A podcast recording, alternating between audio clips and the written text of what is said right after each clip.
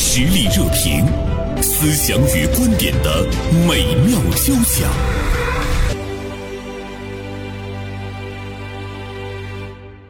在九月二十三号晚上，也就是上周六的晚上，第十九届亚洲运动会呢，在浙江杭州奥体中心体育场盛大开幕。从良渚到宋韵啊，开幕式呢是体现着中华优秀传统文化的魅力。在这场开幕式中，我们也看到了团扇、玉琮、拱辰桥、桂花鼓、钱塘之韵、金桂飘香、五星红旗与山河同框。开幕式上的中式美学。也呈现了我们。中华优秀的传统文化，所以呢，这场开幕式到现在为止啊，我们看到呢，在互联网上都是掀起一轮又一轮的热潮，甚至于在开幕式没有结束的时候呢，传统文化搭建现代技术的这样的一个唯美的结合，就已经霸占了几大社交平台的热搜榜单。同时，我们也注意到，在开幕式结束之后，国际奥委会官网给出了非常高度的评价啊，他们说中国科技与文化闪耀大连。花体育场，那么今天我们就来聊一聊呢这场盛宴中的文化自信。今天大连晚报名笔视线的执笔人常华就此呢写了一篇文章：杭州亚运会开幕式在钱塘潮涌中彰显文化自信。常华，中午好。你好，袁生。呃，同时呢，我们还请到了一位传统文化爱好者、研习者张洛宁做客我们的直播间。洛宁，中午好。中午好，主持人好，听众们好。其实我刚才还在跟洛宁说，说我们在找这个嘉宾的过程，也可以呢看到一些问题。当我把常华老师的这篇文章发给他们的时候，他们说：“哎呦，接不住。”如果我们要讲一讲我们的一些传统文化的渊源，大家一方面是感觉接不住，另外一方面呢不知道要说什么。所以昨天一直到晚上八点钟，我还在跟常华在聊，说我们。确定要请谁？其实这个里面就能够感觉到我们自己的那种文化。但是今天我们大多数人有很多中年人，甚至已经步入老年，呃，大家是不敢去谈，或者是谈不出那份自信。嗯，不是我们的文化不自信，是我们自身我们接不住它，这好像也是一个问题哈。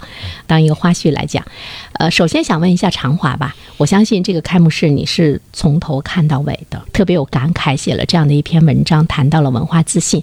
那在这个开幕式中最打动你的是什么场景？最打动我的场景应该是这个其中有一个环节，就是就是《千里江山图》的一个演绎。嗯，呃，有一个舞蹈演员，一个女的演员。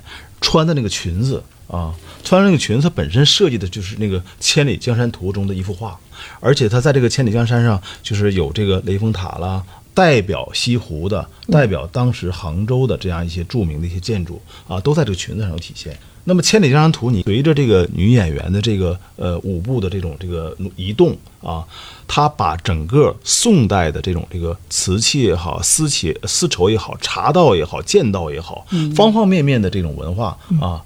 淋漓尽致的这个呈现出来了，所以说这个给我印象特别深刻。这个亚运会开幕式呢是在杭州举办的，那杭州呃最重要的就是宋文化的积淀，是吧？尤其是南宋文化。所以我们看到的是一座城，它的那个底蕴和历史，就足以彰显我们的。五千年的优秀的传统文化哈，创造这幅画的这个叫王希孟啊，《千里江山图》非常有名的一幅画。王希孟呢，当时是非常年轻的，二十多岁啊。那么他当时是在徽宗朝，北宋徽宗皇帝宋徽宗啊，宋徽宗时期的。而宋徽宗我们都知道，他是一个艺术家皇帝，书画皇帝，他的这个书法呢是瘦金体是吧？那么他的这个画呢又很有名，嗯，无论是花鸟啊，还是这个人物啊，都很画的栩栩如生啊。那么他当时在位的时候，创办了很多书院、很多画院啊。而这个王希孟啊，创作了《千里江山图》，这个就是在画院里当时的一个一个学生。那么这个王希孟呢，也得到了当时这个宋徽宗的指点啊，所以说当时创作了出一种这个《千里江山图》。后来被这个宋徽宗赏赐给谁了呢？赏赐给当时的这个权臣蔡京。所以你看，我们这个亚运会开幕式上。呃，每一个场景出来，嗯，它都是可以娓娓道来。对，它旁边是需要一个像常华这样的解说者，除了呃这种盛宴这样的词之外，其实有很多那种历史的详尽的到来啊，对我们来讲也是一种，不管是回顾也好，或者更多的说是一种一种学习哈。哎，洛琳，你在看开幕式的时候最打动你的是什么？我觉得它呈现出来的是一种时间与空间的融汇，嗯，是一种融合。比如这个时间体现在哪儿呢？我们在杭州这样一个古今交汇的这样的一个城市来举办，然后以这种沉淀的文化来向各国来展现我们这个悠久的历史，而且又融入了很多数字化现代的元素，嗯，而且还融合了整个空间上的杰作。比如说这次点火，我们拥有这个数字人点火，对吧？是全球有一亿多人参与，对，它已经不再是局限在某一类人嗯。去点火，已经跨开了空间的这个格局，所以我觉得这一点特别好。那么它这个举办的城市的旁边呢，在余杭区，我们知道有这个上古的良渚文化。嗯，良渚文化这个地方呢，说实话非常的了不起，因为以前的话，在这个地方被开掘之前，我们在全球的这个历史的认知，就是全球的人民对中华民族历史的追溯，大概是到往前公元前的三千多年左右。但是因为这个这个良渚文化的开凿和二零一九年世界遗产文化大会的召开，那么这个委员会全票通过，说这个地方被列为世界文化遗产。对，所以他把我们的历史又往上追溯到五千年前，这是确定了的。嗯。我觉得对于我们这个文化的积淀受到全世界的认可来讲，是一个盛世。嗯。啊，这是我们文化的一个源头。而且我们看整个的这个大会上面有很多良渚的这些文物展现，比如说玉琮啊，嗯还有这个这个神人像啊，我们看都有展现。嗯，那么它这个玉琮呢，跟我们三星堆文化，对吧？包括金沙遗址又遥相呼应。嗯，实际上它展现了是我们整个这个地大物博的这个文化深厚的积淀。我们从这一点上来看，这个历史穿梭性是极其的强。但是杭州呢，它又是数字文化的一个发源地，是在我们近代来说的。所以我们看这一个城市，它融合了古今。然后在空间上又把这个整个的数字文化拓展到全民，更多的人享有。它不单单是某一类人，嗯，所以这个空间上的拓展，我觉得让全民更多的人参与，我觉得特别棒。所以它这里面其实也体现了文化自信中，其中有一个元素就是接纳和包容，对是吧？和啊，尤其是呃一开始的那个火炬的点燃，我们看到让全球人觉得我似乎也是其中的一份子啊，呃，这个里面就是我们一个文化的自信哈。看长华这篇文章中，其实你用一个比较大的篇幅说到了那个创作，我们知道任何的那个创作一定是有来处的啊，不是悬在空中的哈。唯美的、令人震撼的这个创意的灵感，一定是来自于我们的文化的那个底蕴哈。呃，就是任何的创作跟我们的文化的那种结合，都是息息相关的迸发的啊生命力啊。对嗯开幕式之后啊，我又看了呃一些访谈，央视的这个对这台开幕式晚会这个总导演和总制片人叫沙小兰，嗯啊沙小，兰对他有一个专访，他就讲，他说他这个团队啊，就是一共是一百多人，都是富于创作激情的年轻人。另外呢，他整个这台晚会用了前后用筹备了三年呢。啊，这开幕式筹备了三年，这个稿子呢，一共改了多少多少遍呢？七十多遍，七十多版稿子。所以说，从这里面能看出他费的这个功夫啊。那么这个主持人也说了，说说杭州啊，可以呃要说的这种呃文化符号太多了，太多了它的文化积淀也太厚了啊。那么这个呢，应该是这个作为一个开幕式导演，呃，是一件好事儿。为什么呢？就是他掌握的资源越多，他可能手头呃拿的牌也越多。但是呢，这有有可能涉涉及到一个问题，那就是他怎么取舍啊？取舍的问题，实际上是对于这个一个导演来说，一个策划来说，也是非常难的一件事嗯，情。或者是我们怎么样去展现？因为你了解的不单单是江南这座城，是吧？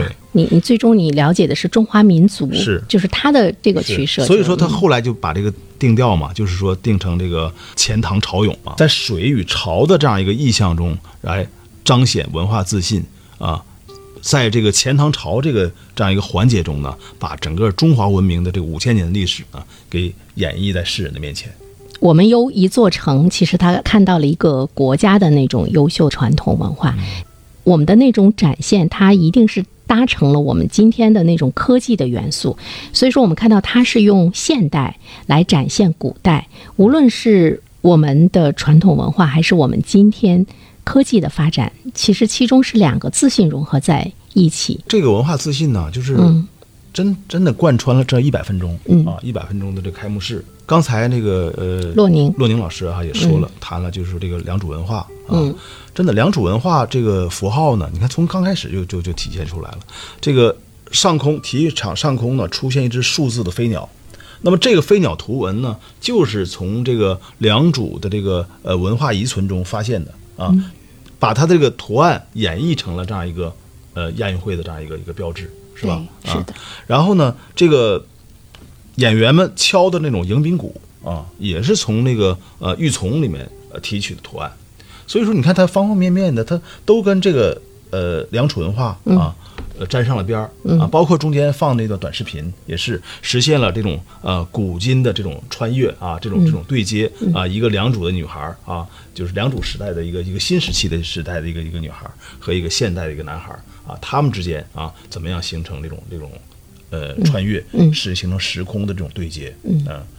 那么他说到底，他实际上就是想通过这种文化的这种符号啊，来彰显这种这个文化的自信。其实我觉得他也会让我们很多可能对我们的这段历史，我们知道它有五千年，那么这个这个五千年是怎么来的，对吧？这个良渚文化到底是怎么回事儿？我觉得通过这场开幕式，也会促使我们生活中很多人去追根溯源。对，它也起到了一个非常好的一个传播和普及的这样一个作用。因为这个整个文化的建立，包括我们中华文明的传承，它实际上是依传于我们上古先人的一种天地人的思想。嗯比如说，你看我们所有的用的，刚才常华老师提到的这个文化的符号，它实际都跟天地人有关系。我们整个千里江山图卷轴的展开，嗯我们是人在山水中游，它是自然而然形成的人与天地之间的融合，嗯这一点是非常重要的。另外，包括像穿梭到良渚文化的话，我们说到这个玉琮、玉器啊、玉璧等等，这个玉它是用来沟通天地的，它是礼器，嗯所以我们在人这一道，它讲究的是跟天地融合，人要有礼。所以，我们看这一次的话，我们邀请世界各国来参加，包括这个数字人，我们把这个参与的受众打开，用科技的手段去展现了天地人当中这个人的力量。嗯。我觉得这也对文化有一个传承，就是科技时代虽然很昌盛，我们技术手段多了，但是凝聚我们的这个天地人的精神依然还要在。嗯。所以他把整个的这个用科技手段更加的凸显、完善，相当于做了我们新时代的一种化妆。呃，我们一直在说，呃，这场亚运会的开幕式，它彰显的是我们的一种文化的自信。我觉得，在今天我们建立新中国到今天，我们可能会感觉到我们的文化自信，它是最有彰显力的时候，哈，呃。那么，其实整个的一个民族的文化的自信的彰显力的背后，一定是跟这个国家的实力是有关系的。从历史的角度上来看，也是。就是我们在唐代的时候，那个时候我们可以说是世界的中心，那种文化的自信，包括传播，包括我们的接纳，那个张力是无限的。因为啊唐朝它长安实际上就是这个世界的轴心，那个时候，嗯啊，就是万国来朝的那种状态啊。那么当时的这个呃唐太宗呢，也被称为天可汗，万国来朝，西域啊，包括更远的一些地方，都都到这儿来这个呃朝拜来。那万国来朝的那种那种景象的时候，曾经有一种叫叫自来酒啊，特别有意思的一个、一个一个事儿，什么呢？就是说，哎，很多这个各国的使节都过来的时候，这个酒怎么解决？那么多人怎么喝酒啊？怎么聚？怎么在一起？就来的人太多了。怎么聚餐？他在这个整个长安城里面，就是在那个那个那个呃宫殿群里面挖了一条管道啊。这条管道呢是就有点像那个什么，一拧开水龙头，酒就出来了。哦，像自来水儿，哎，拿着杯子就可以接去啊，就达到这样一种程度。那个时候的酒就是有有一个名字叫自来酒。当时啊，唐代呢确实已经达到了这样一个呃国富民强这样一个鼎盛时期。嗯，那么回到我们讲宋代，宋代也是一样，宋代也是在中国封建社会中经济高度发达这么一个王朝。在宋代的时候，你看我们北宋已经呃已经达到了一定高度了啊。那么到了南宋之后，南宋虽然是它是一个偏安的王朝啊，但它的经济也很繁荣啊。杭州过去叫叫叫临安嘛，在这个地方呢，你看整个宋文化呢也彰显的淋漓尽致。尤其是我们讲，你看这其中这有一个环节叫钱塘潮，是不是啊？它整个这个总的题目叫潮起亚细亚啊。那么其中呢，第二个篇章叫钱塘潮涌。钱塘潮涌，我记得给大家留印象比较深的就是那个三 D 的那个双 VR，两个舞蹈演员啊在空中飞舞，是吧？然后下面整个大屏幕啊，这个地面那个那个那 LED 屏，它实际上是这个体现的是那种钱塘潮的那种壮观景象。他们在潮中啊，在在钱塘潮上弄潮，对吧？那么这样的场面啊，它既彰显了这种那个我们的现代意现代人的这种那个弄潮意识和闯劲儿，是吧？创新意识，同时呢，它也蕴含着宋代的这种这个观潮的这样一个呃一个意味。在宋代啊，尤其是在南宋，观潮观钱塘潮啊，是每年的一个盛事啊。那么现在可能马上就要钱塘大潮要开始了，一般都是在这个呃中秋前后啊，就是八月十五前后啊，它这个钱塘大潮会形成一个呃非常壮观的景象。那么钱塘潮又分为一字潮、回头潮、十字潮等等很多啊。每年这个央视也做一些直播，是不是？那么这些。潮水的变化，它是怎么形成的？因为这个潮汐嘛，是吧？因为这个地月的这个这个这个引力的关系嘛，是吧？另外还有一个地理的原因。你看这个整个钱塘江这个位置，它正好在这个杭州湾附近呢，就就形成一个喇叭口，就是前面是很开阔，一到这个地方，就是尤其到这个盐关那一带，就变得非常非常的窄啊。它整个就是潮水和这个江水激荡，就形成了这种这个天文大潮啊。那么这也是延续了将近两千年。它实际上是从这个公元前后吧，啊就已经有了。公元前后这种钱塘潮就已经呈现了。嗯，对，这种大潮呢，在古代也叫潮信。对，也就是说他会如约而至。对，信嘛，有信有信诺嘛。对，这也这也是咱们文化的一种代表，讲的这个信义啊，也是我们这个民族的一个核心特征。嗯，刚才常华老师提到这个唐朝。咱们看到的是文化符号，就是我们上面层次比较表象的部分。我个人觉得，这个唐朝它之所以这么强大，是因为它内在的整体的机制和体制比较强。比如说，它有几个非常重要的思想，有均田制，也就是说有这种天下观啊，以百姓为核心，然后各民族在一起融合，这是一方面。另外一方面，它友好的解决了藩邦，也就是说跟边境国家之间的这种关系。嗯，我们看我们现在也秉承了这个延续。这次我们也请了一些国家的这个领导人和运动员啊，做包机来到了现场参会，而且两次给予热烈的掌声。嗯，不因为那个国家的小。和残破，因为战争的迫害而轻视它。嗯，这体现了我们特别核心的一个叫什么天下观，还有这个人本思想，各民族平等，国家平等。所以，我们这样的一个亚运会的开幕式，不单单是我们呃自己觉得它好，也不是说我们关起门来在这个自嗨。其实，我们也注意到国际。很多的这个媒体也是特别的关注哈，它的这个海外的影响力还是很高的，有来自于美国、英国、德国、意大利、加拿大、印度等国家和地区的海外主流媒体，全球的阅读量就达到六点八三亿，G 二零国家媒体的数量占比达到了百分之九十五点二，那它也是吸引了在全球的那种经济科技高度发达的。那些国家对我们的这场亚运会开幕式的一种关注，其实我觉得关注本身它就是一种接纳、认可。以独特的观察视角，发现时代的蓬勃力量；以敏锐的内心感知，寻找我们的精神家园。实力热评，名笔与名嘴的实力碰撞。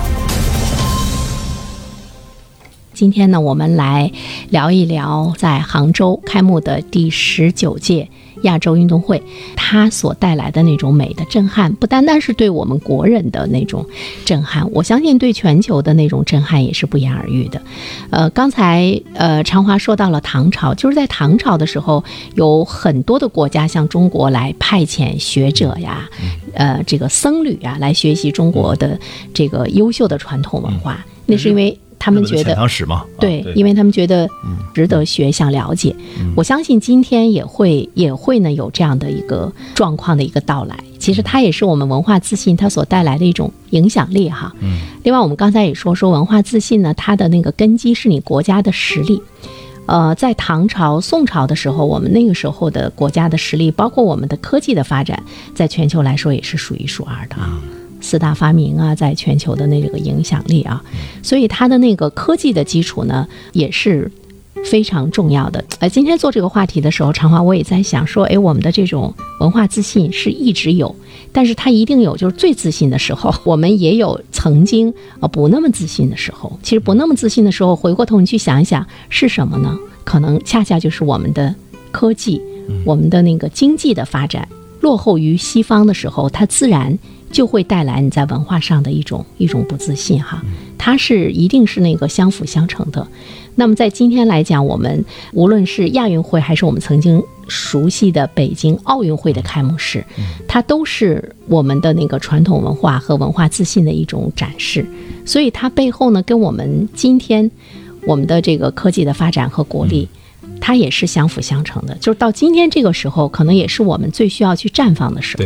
对，所以说你看这台晚会啊，它就是说虽然融入了历史的元素啊，虽然我们在呃讲述中国的这种这个呃这种文化的这种这个自信，但同时呢，也在彰显出我们科技的力量，对啊，彰显出我们这种这个创新的力量。嗯，你看，在这台晚会里面涉及到很多创新的元素，嗯，在现场的观众啊，可能还比这个在呃收看电视机前的观众可能多一样偏得。什么偏得呢？嗯，能闻到桂花香。哦，嗯，这个季节啊，正好是这个呃杭州这个桂花飘香的时节啊，而他把这种这个桂花香呢带到了这个整个的会场，就是说通过这个数字手段啊，营造出的这种桂花香啊，它整个满城飘香的时候，然后呢，但是呢，它这个整个空中做成做成若干的那个就是桂花的花瓣从中飘落啊，从中飘落。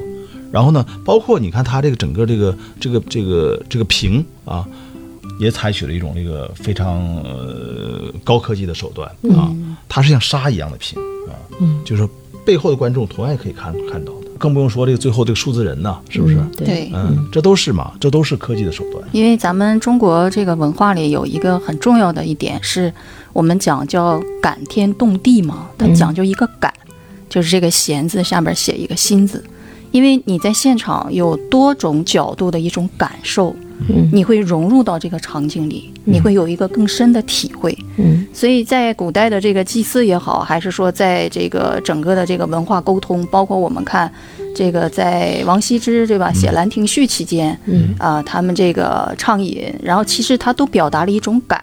啊，感动这个天与地呀、山与水啊，包括人与人这种人文精神呢，都体现了这样的一种一种状况。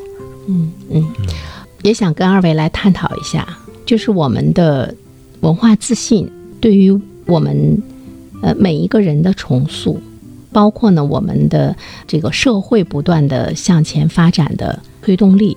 比如说，我们先谈人，我们今天也有一个传统文化学习的一个回归，为什么会自然而然的去去重新学习我们曾经缺失的那一部分？哎，它究竟是为了什么？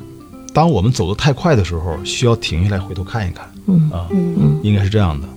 跑得太快的时候，有有有必要回头看一看我们曾经走过的路，这也是一种道路自信啊，也是一种文化自信的体现。我们可能在疯狂的追追赶前面的对手，但是呢，我们也别忘记了我们自己身上本身具备的优势，而这种优势就是我们悠久的文化、悠久的历史。哎，刚才讲了那个良渚文化啊，嗯良渚文化呢，实际上是把这个中国有记载的这个历史呢，又三千年推往又往前推，推到了五千年啊。嗯而且它是有有有实物实物可证的，是这个能证明的啊，是这个中国的历史五千年的历史了。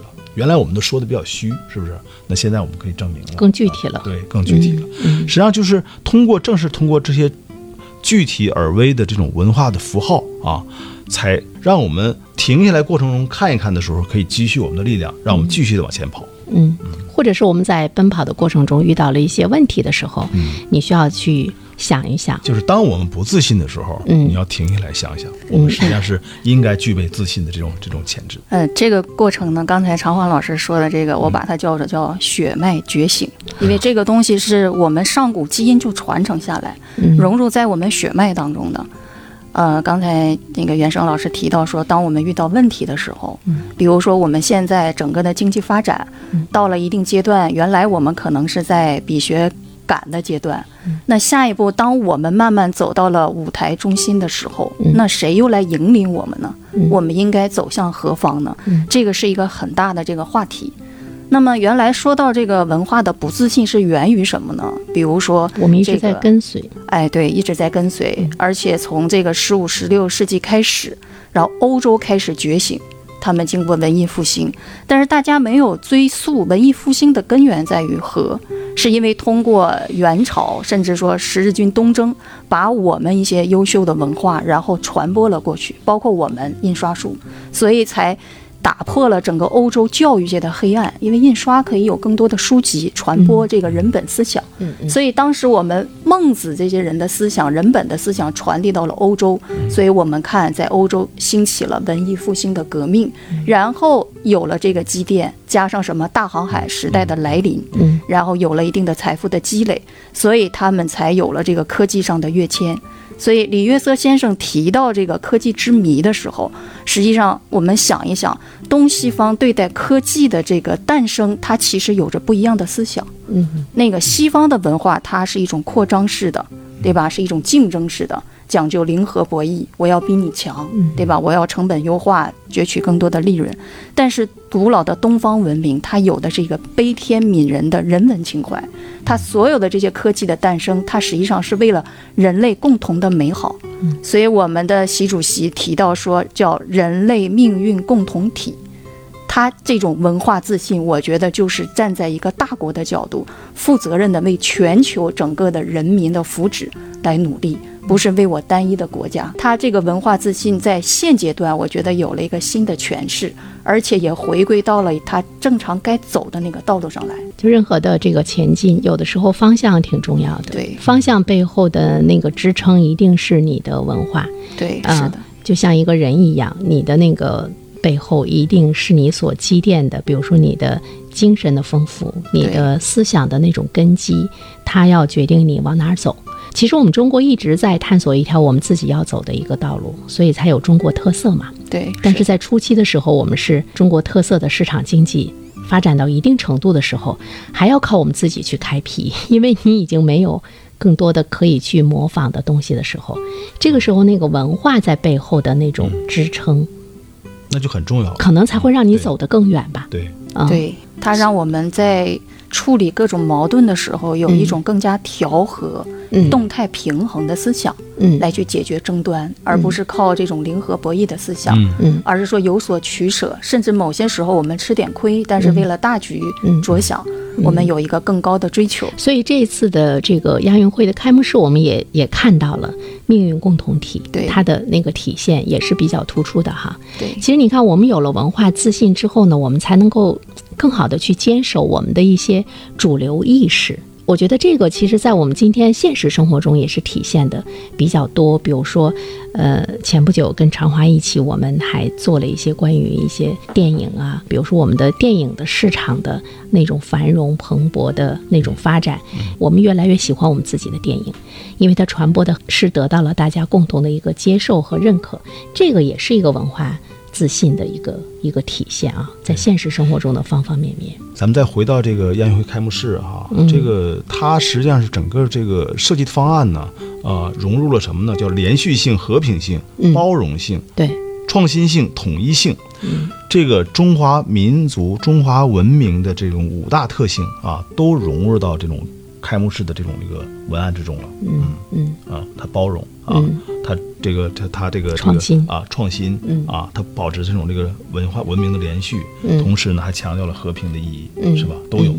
那么有人说这台晚会呢，这台开幕式呢，有点像这个诗词大会啊，它把很多这种这个诗和词的这种元素呢，哎，无声的渗入到这种开幕式的这种对，所以说那，有一种润物细无声的来展现文化自信，你去接潜移默化接纳它，啊，让你接纳它。对，潜移默化，我觉得这个好像在这个开幕式中，它的那个细节，而且啊，它这个寓意啊，我觉得是，哎，过去我记得那个原来杭州啊也提，就是由西湖时代向这个钱塘江时代啊迈进。嗯。西湖是个什么概念？西湖它实际上是一个呃代表了历史，而钱塘呢是代表了现代啊。虽然他们这个这个这个历史的文化这个这个符号啊都是有上千年了，但是呢，西湖呢它是那一汪水，而钱塘呢是奔腾入海的，是吧？它就是代表了这种这个过去啊，我们是这样一个有有已经有深厚的积淀了，但是呢，我们是一路向前的啊，像钱塘潮一样啊，一路澎湃的啊。所以说，当时就我记得应该是十几年前，嗯，杭州就提出这个概念，由西湖时代迈入钱塘江时代，嗯嗯，而他这个提法实际上在这台晚会中也得到了充分的彰显，就是中国啊这个五千年的文化啊灿烂的文化，在这台这台晚会中得到了彰显。但同时呢，我们整个中华的这个文明，中华的这种文化自信，它是一路奔腾向前的，澎湃向前的，嗯，它是如钱塘江、钱塘潮一样的，嗯。啊，它是一路弄潮的，啊对。一路奔向这种这个世界的这种这个浪立潮头啊。这潮头的，对它是这样一个概念，对，其实还有一个问题就是，呃，因为我们对我们的文化多少还是有有一些了解哈、你说西方人他看的时候，他能看得特别明白吗？他能看得特别懂吗？对，良渚是怎么回事儿、哈？为什么他们会把呃钱塘江的这个概念并入在其中？他不了解不要紧，嗯，但是给他提供一个了解的契机，庞华老师说的这个弄潮，这个我觉得说的特别好。嗯。他讲的是什么呢？就是我们过去可能是还在这个跟随呀、探索的阶段，但是到了一定程度，我们就要激发我们这个主体性。嗯它是讲一种主动融入，对吧？主动创造，嗯对吧？主动引领。嗯，就像昨天这个华为发布会上说的，嗯要敢于非凡。嗯因为我们这个民族有这么厚的历史积淀，而且说白了，那么长的时间内，我们其实都是稳居世界第一，我们有这样的一个大国的风范，嗯。而且它的文化并不是一个攻击性的文化，对。而是一种开放包容，能给世界带来稳定性。这样的一种文化，嗯。所以我觉得有些时候我们用科技也好，用文化表达也好，其实也要加强我们这个主体性的这种抒发。当我们用现代科技更好的去传播我们传统文化的时候，其实也是在向全世界有一种宣示吧，就是我们也更加自信和信赖我们的科技的力量。就是这种运用，其实也是呢一种展现。就是我们在科技创新方面，我们呃也是迈开了自己的一个一个步伐哈。对我们自身来讲，其实也是一种激励吧。我们用了那么多的科技的元素，我们怎么样在科技上能有更好的创新？让